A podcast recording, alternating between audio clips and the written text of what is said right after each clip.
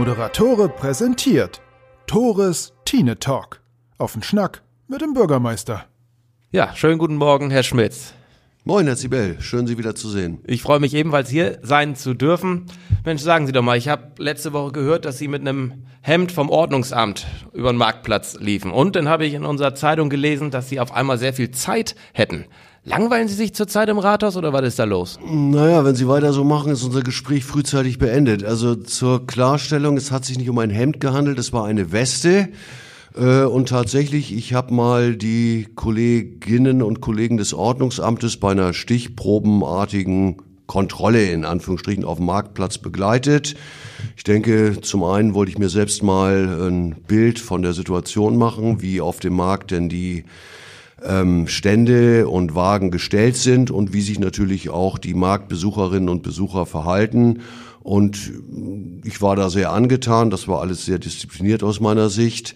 Und vielleicht schadet das auch nicht, wenn die Leute tatsächlich sehen, dass der Alte mal draußen präsent ist. So, und das andere, ähm, Zeitung, ja, da steht drin viel Zeit.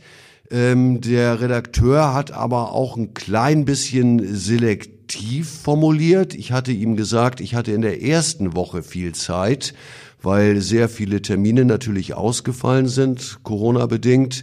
Mittlerweile ist das aber längst vorbei. Ich bin durchaus gut und vollumfänglich ausgelastet, was dann allerdings nicht mehr den Einfluss in die Zeitung gefunden hat. Insofern danke ich Ihrer Nachfrage und der Gelegenheit, das klarstellen zu können. Und ich bin auch froh, dass der Redakteur das von Ihnen persönlich hat und nicht aus unserem Podcast. Absolut. Wunderbar. Dann haben wir das ja geklärt. Konnten Sie denn auf Ihrer Tour über den Marktplatz irgendwelche Verstöße feststellen oder generell, wie sieht's derzeit aus? Auch das Ordnungsamt. Viel zu tun oder ähm, hält Sie das in Grenzen? Und wie sieht's aus mit Beschwerden? Ich kann mir gut vorstellen, deutsche Mentalität ist ja auch oft, ähm, Mensch, ich habe da was gesehen, macht mal was.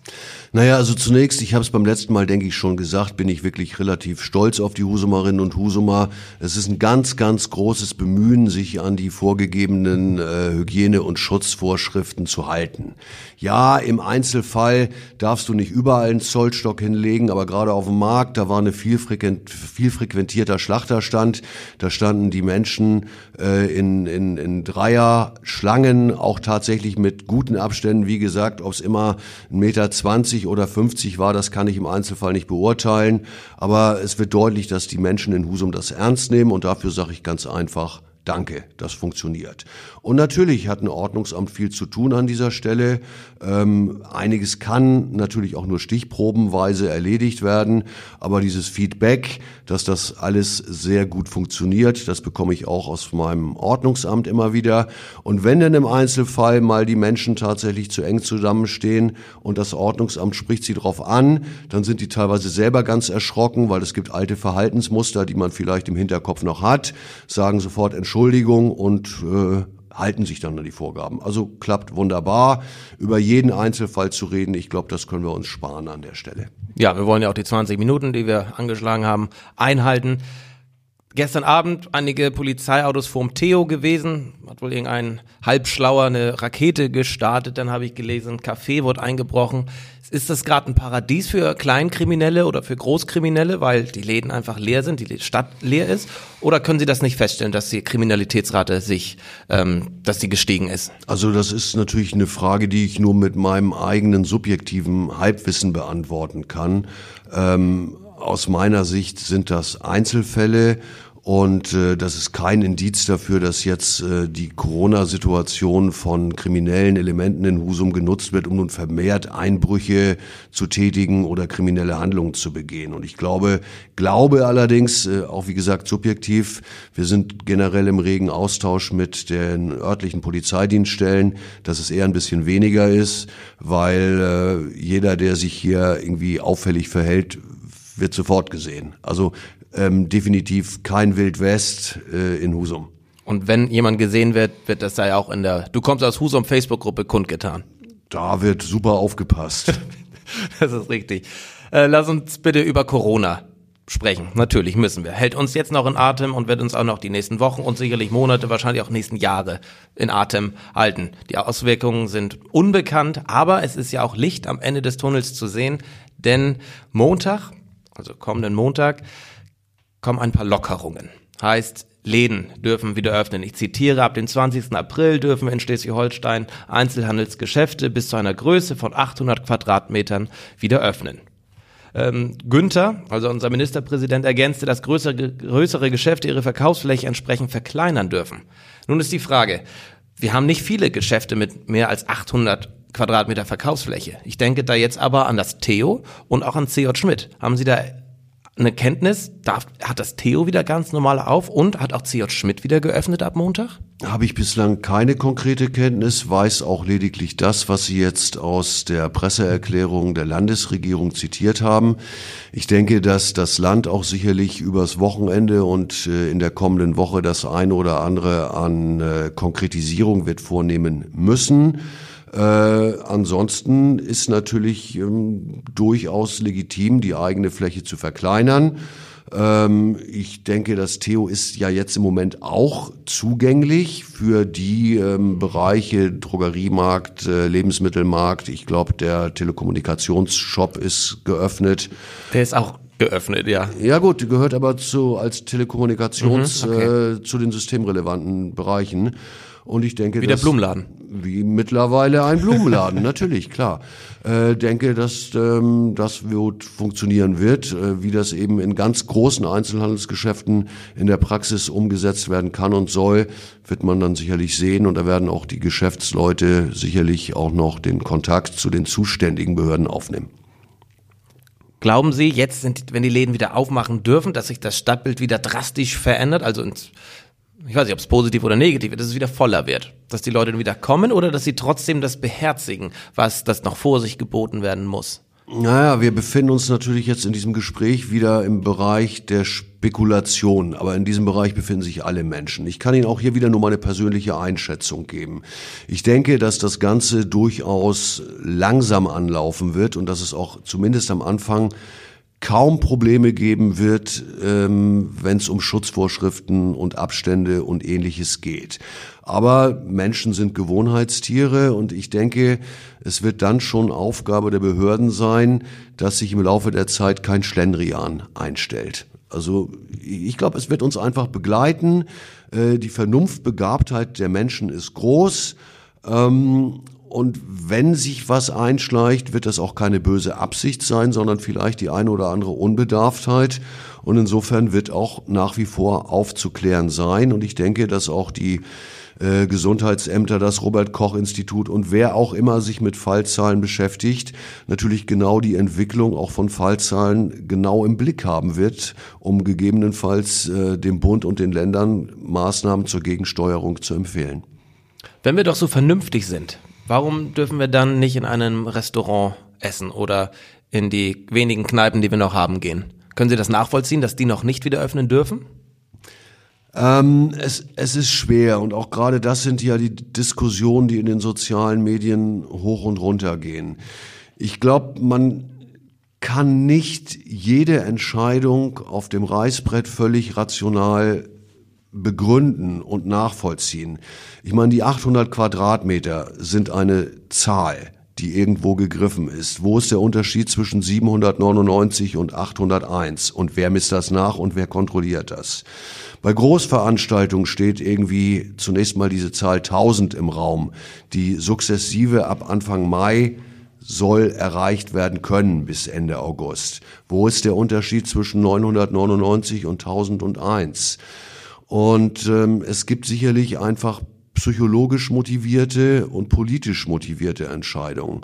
Und nein, ich kann auch nicht alles rational nachvollziehen, aber ich sehe durchaus das Bemühen der entscheidungszuständigen Ministerien auf Bundes- und Landesebene, Werte und Notwendigkeiten gegeneinander abzuwägen und zu einem möglichst guten Ergebnis zu kommen. Dass es Einzelne immer geben wird, die durchs Raster fallen, die auch kreuzunglücklich sind, nachvollziehbarerweise, das ist klar. Äh, aber ich sehe schon, dass sowohl im Bund als auch in den Ländern grundsätzlich vieles gut und gut durchdacht gemacht wird. Den Eindruck habe ich auch, ganz klar. Dennoch, unsere Läden, unsere Restaurants, Cafés, Bars haben ja keine Verkaufsfläche oder keine Fläche von 800 Quadratmetern.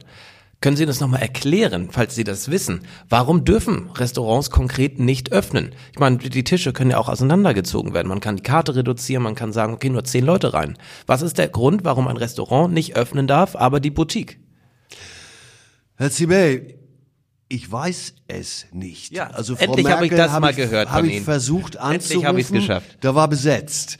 ähm, nein, keine Ahnung. Auch da kann ich natürlich nur spekulieren, dass gerade bei dem schönen Wetter äh, den Leuten auch wieder der Sinn nach, nach Zerstreuung und Unterhaltung steht. Und ich glaube, dann ist die Gefahr größer, auch gerade an Tischen, dass man auch an einem Tisch Flächen nicht mehr einhält. Und ich denke an das eine oder andere Restaurant, äh, wo sicherlich die, die, die Gänge gar nicht breit genug sind, damit Leute sich nicht begegnen, wo möglicherweise auch die, die, die Hygienevorschriften mit Desinfektionsmitteln das nicht hergeben. Aber ich weiß es am Ende genauso wenig wie Sie. Und vielleicht spekuliere ich an der Stelle einfach mal nicht mit. Ich war aus Recherchezwecken, versteht sich, Ostersamstag einkaufen. Ja, ist klar. Und es war, ne, wie man sich vorstellen kann, die Hölle. Es war brechend voll, alle Le- Leute eng auf eng. Und dann denke ich mir, was bringt das überhaupt alles? Wenn wir einkaufen sind und sowieso auf die Pelle rücken und sowieso dasselbe Obst anfassen und was auch immer. Aber wollen wir das Thema, die Spekulation erstmal abhaken. Friseure dürfen auch wieder aufmachen. Ähm, die Hörer können Sie jetzt nicht sehen, aber das könnte auch mal wieder Zeit werden bei Ihnen, bei mir auch. Was darf noch ähm, geöffnet werden? Parallel zu den Friseuren. Wie ist es mit Physiotherapie? Wie ist es mit äh, Pediküre und so weiter? Wissen Sie das? Nee, die habe ich jetzt nicht im Kopf. Es gibt eine Positivliste, die ich mir nochmal angucken werde. Ähm, aber mein Kenntnisstand ist, dass Physiotherapie und Pediküre und andere, ich will es mal körpernahe Dienstleistungen nennen, vielleicht ja Physiotherapie, je nach Bedarf, geht ja auch schon Richtung Körperkontakt, Massage und so weiter und so weiter, dass das erstmal ausfällt. Alles klar. Dann hatten Sie schon angesprochen, Veranstaltungen bis zu rund 1000 Menschen werden ja ausfallen. Zu den Hafentagen am 5. und 9. August kommen schätzungsweise ein paar mehr als 1000 Leute. Können Sie schon konkret sagen, dass die Hafentage ausfallen werden? Sagen wir mal so, ja. Also bis 31. August sind Großveranstaltungen nicht zulässig. Ich glaube, bei den Hafentagen brauchen wir nicht lange mit definieren anfangen. Da kommen mehr als 1000. In normalen Zeiten zum Glück deutlich mehr als 1000. Also werden die ausfallen. Ähnlich wie Wacken äh, und so weiter und so weiter. Und wohl auch mein Tote Hosen Konzert in Hamburg am 24.06. Ja, mein Rammstein-Konzert am 6.6. auch. Dann können wir ja zusammen da nicht hingehen. Leider nicht. Aber wir werden vorher noch einige Male zusammen sprechen. Ist auch schön. Wunderbar. Wie sieht's mit Zeltfesten aus? Können Sie da unseren jungen Feierwürdigen und auch älteren Feierwürdigen Hoffnung machen, dass wir im Sommer auf ein paar Koppelrocks gehen können oder nach Alewatt oder nach Wittbeck? Herr Zibel, ich Ja. mache im Moment überhaupt keinem Hoffnung. Ähm, die Botschaft ist bis Ende August Großveranstaltung. Die Botschaft stand heute, dass ab Mai die Zahl der Besucherinnen und Besucher langsam Richtung 1000 hochgefahren werden soll. Immer aber mit der Maßgabe, so habe ich es bislang wahrgenommen, dass Hygienekonzepte stattfinden, äh, dass Desinfektionsmittel da sind, dass Abstände eingehalten werden. Und deswegen ist es, glaube ich, müßig, über Zeltfeste und Koppelrock nachzudenken. Ich denke auch natürlich an die in Husum äh, in dieser Zeit oft stattfindenden Ringreiter- und Schützenfeste. Möglicherweise kann das ein oder andere Ringreiten äh, im Freien stattfinden. Aber das Ganze ist in der Regel auch verbunden mit Kaffeetafeln, wo sich hier Menschen bislang zumindest eng zusammensitzend begegnet sind. Das werden wir alles sehen müssen. Also äh, und ich habe kein Bild dazu, wie vielleicht bei einer Anzahl von 300 Besucherinnen und Besuchern eine Kaffeetafel stattfinden soll. Also ich glaube, wir werden noch viel Detailarbeit leisten und wir werden viele Dinge auch pragmatisch im Sinne von Gesundheitsschutz angehen müssen. Gemeinsam, auch gemeinsam mit Veranstaltern. Ich denke, in zwei Wochen könnten wir schon wieder schlauer sein, wenn wir das nächste Mal sprechen, denn von Tag zu Tag ändert sich die Sachlage. So ist es. Mehr zu diesem Thema, generell Feiern in und um Husum, was das Nachtleben angeht, das habe ich letzte Woche mit dem ehemaligen Besitzer der Husumer Nachtschicht, Thorsten Schulze, in meinem Podcast Tores Tea Time ausführlich besprochen. Was waren die Gründe für die Schließung der Husumer Nachtschicht? Besteht die Hoffnung auf ein Comeback jener Kultdisco? Und zur Geschichte des Husumer Nachtlebens alles im Podcast mit Thorsten Schulze bei mir zu finden bei Tores Tea Time. Doch jetzt weiter mit dem Bürgermeister eine spannende Situation. Ich habe im Vorwege ein paar von ein paar Hörerinnen und Hörern Fragen bekommen, Themenvorschläge bekommen. Ich habe die Uhr im Blick. Wir haben jetzt noch fünf Minuten für solche Fragen. Und eine bezieht sich natürlich nochmal auf Corona. Und zwar, passen Sie auf, Husum gilt seit 2019 bei der Seebrücke als sicherer Hafen und hat sich bereit erklärt, eine Solidaritätserklärung abzugeben. Das heißt, Husum erklärt sich mit den Menschen, die auf der Flucht sind, solidarisch. Nun herrschen in vielen Flüchtlingslagern und Camps unmenschliche Zustände. Aufgrund auch natürlich, sowieso, aber auch von Corona. Ähm, besteht da die Möglichkeit, dass Husum in der nächsten Zeit solche Menschen aufnimmt? Ähm, ja, wir sind gerne dieser Initiative Sicherer Hafen beigetreten. Ich muss natürlich dazu sagen, ähm, dass wir in Husum auch immer offen waren äh, und die geflüchteten Menschen im Rahmen der jeweiligen Zuweisungen aufgenommen haben. Nun ist es aber ja nicht so, dass der Bürgermeister einer Kleinstadt und schon gar nicht ohne politisches Mandat plötzlich an wen auch immer schreibt und sagt, gib mir zum Beispiel unbegleitete Minderjährige oder sowas. Also sowas läuft natürlich koordiniert über den Bund und über die Länder ab. Äh, und wenn tatsächlich ähm, in Schleswig-Holstein Menschen aufgenommen werden müssten, wären wir bestimmt nicht diejenigen, die bei einer entsprechenden Anfrage generell im Rahmen unserer Kapazitäten Nein sagen. Also das ist ein Signal des Stadtverordnetenkollegiums gewesen, was ich persönlich großartig finde. Ähm, aber äh, konkret haben wir jetzt keine, keine Bedarfe gemeldet bekommen. Was für ein Signal, um das Stichwort aufzugreifen, können Sie einer besorgten Bürgerin geben, die Angst hat, dass das Stadtbild Husums sich weiter und weiter verändert, in ihrem Fall sogar verschlechtert. Sie hat Angst, dass einfach zu viele Eigentumswohnungen nach Husum kommen und das architektonische Bild sich verändert. Kann es irgendwie verhindert werden, dass mehr und mehr Privatwohnungen in Husum gebaut werden und verkauft und vermietet werden? Ich meine, das letztendlich ist eine Privatsache. Das wird Ihre Antwort sein. Ich weiß, ich kenne sie ja schon. Aber ist das, kann das nicht Anliegen der Stadt sein, das architektonische Bild zu wahren und nicht Neubau für Neubau zu bekommen? Ähm, also Sie haben recht, viele Dinge wie, wie der Erwerb und die Veräußerung von privaten Immobilien oder Grundstücken, da haben wir überhaupt keine, keine Zuständigkeit, gar keine Aktien drin.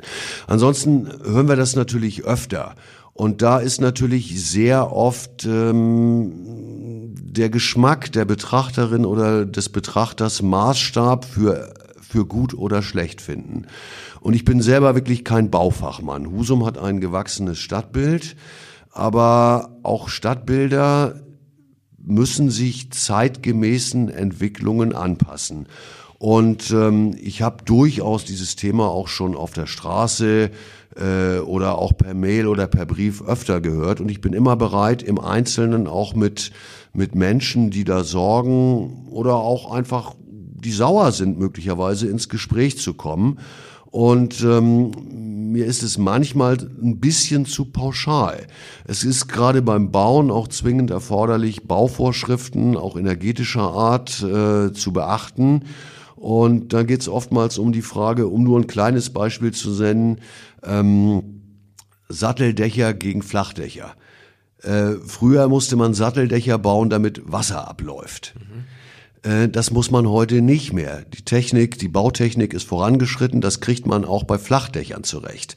Und dann ist natürlich ein Giebel meistens, zumindest teilweise, toter Raum.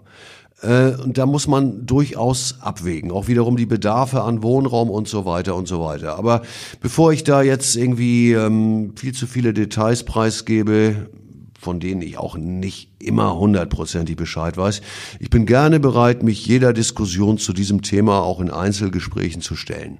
Wunderbar. Und abschließend, Herr Schmitz, ne, ich habe Ihren Namen auch geübt, Herr Schmitz, wollen wir über Code sprechen. Also K-O-T, nicht C-O-D-E, sondern über Code. Und hört, zwar, hört sich nach einem Scheißthema an. Aber richtig, passen Sie auf. Ein aufmerksamer Hörer sprach an, dass in Husum vergleichsweise wenig äh, möglich ist, Möglichkeiten gibt, den Hundekot, ne, den man vorbildlich einsammelt, auch in einen Mülleimer zu legen. Sprich, zu wenig Mülleimer in der Stadt. Das ist sicherlich auch subjektiv, aber trotzdem fällt mir auch auf, wenig Mülleimer. Ist das ein Thema derzeit? Oder generell, derzeit wahrscheinlich nicht, aber generell oder ist das nicht Ihr Eindruck? Also ich teile diesen Eindruck nur sehr bedingt und ich meine, Herr Zibel, dass wir in unserem allerersten Podcast bei Tourist Tea Time auch darüber gesprochen haben. Also Sie begeistern mich, das, was Sie alles noch wissen. Das, naja. Das traue ich Ihnen manchmal gar nicht zu, aber naja, Also- äh, und insofern möchte ich das gar nicht vertiefen. Also ich denke, dass wir grundsätzlich gut aufgestellt sind. Es gibt immer Menschen, äh, die würden sich da mehr wünschen, aber ich glaube, ich habe damals darauf hingewiesen, dass die auch natürlich entleert werden müssen. Ähm, und äh, wenn wir an markanten Punkten manchmal Hinweise kriegen, dann bessern wir da auch nach. Ansonsten teile ich diese Einschätzung des besorgten Hörers nur in Teilen. Und dabei bleibe ich für heute. Und dann wollen wir noch über Krähencode sprechen. Situation am Schlosspark. Erstens ist es extrem laut, wenn man da lang läuft. Es stinkt bestialisch und naja, das liegt primär daran, dass die Krähen da auch ihr Geschäft hinterlassen und das dann für, auf dem Boden fällt, aufs Gras fällt, wie auch immer. Sie kennen sicherlich die Situation. Für die Anwohner wahrscheinlich noch viel schrecklicher. Aber ist das ein Thema? Ich meine, das ist ja auch kein Zustand. Und ich habe eine mögliche Lösungsidee. Es gibt einen Falkner, der mit seinem Falken von Stadt zu Stadt zieht und die Krähen verjagt. Wäre das nicht was? Ähm, also natürlich ist das ein Thema und zwar überall da, wo Krähen sind. Äh, einmal wegen der Lärmbelästigung und wegen der Verkotung tatsächlich. Verkotung. Ja, schönes Naja, hört sich doch Ja. besser an als Vollscheißung. ähm, Geschmackssache. ja, und natürlich dürfen diese Krähen lediglich vergrämt werden. Das machen wir auch regelmäßig durch Schreckschussaktionen. Aber man muss natürlich sehen, möglicherweise ist auch das mit dem Feigner eine Alternative. Das werde ich gern mal auch das Ordnungsamt ist zuständig weitergeben. Äh, aber wenn du natürlich die Krähen vergrämst, das ist der Fachbegriff, das heißt, du vertreibst sie, dann gehen sie woanders hin. Das heißt, ein Problem wird immer verlagert. Und die kommen natürlich dahin, wo diese Bäume sind. Das ist in Husum logischerweise der Schlosspark, das ist teilweise in Milstedt, äh, nee, gar nicht, Rödemeshof, meine ich, gewesen. Und in anderen Städten auch ein Thema. Ja, gut. Allenthalben. Teilweise werden auch Sportplätze von Maulwürfen befallen. Bekämpfen, wie früher unsere Großväter das gemacht haben. Mit rigorosen Mitteln darf man die nicht. Mit der gibt's- Schaufel? Kennen Ja. ihren Großvater jetzt nicht. Also ähm, Guter meiner, meiner ist da, glaube ich, noch brachialer rangegangen. Nee, ist ein Thema. Und ich kann das auch verstehen, wenn man Anliegerin oder Anlieger ist Mhm. oder wenn man natürlich als Spaziergängerin oder Spaziergänger betroffen im wahrsten Sinne des Wortes ist. Wir Wow. befassen uns damit, aber ich glaube, das sind Themen, die man, auch weil es geschützte Tiere sind, nie zur Zufriedenheit aller in den Griff bekommt. Aber Thema ist es, klar. Wunderbar, dann danke ich ganz herzlich für Ihre Zeit mal wieder, Herr Schmitz. Hat mir wieder Spaß gebracht. Wir hören uns und sehen uns in zwei Wochen wieder. Jederzeit gerne. Und bin gespannt, wo ich Sie denn in diesen zwei Wochen nochmal mit Ihrer Weste vom Ordnungsamt sehen werde. Naja, ich arbeite dran. Vielleicht lasse ich mir eine andere Überraschung für Sie und die Hörerinnen und Hörer einfallen. Ich bin ganz gespannt. Machen Sie es gut und bleiben Sie gesund. Danke, Sie auch.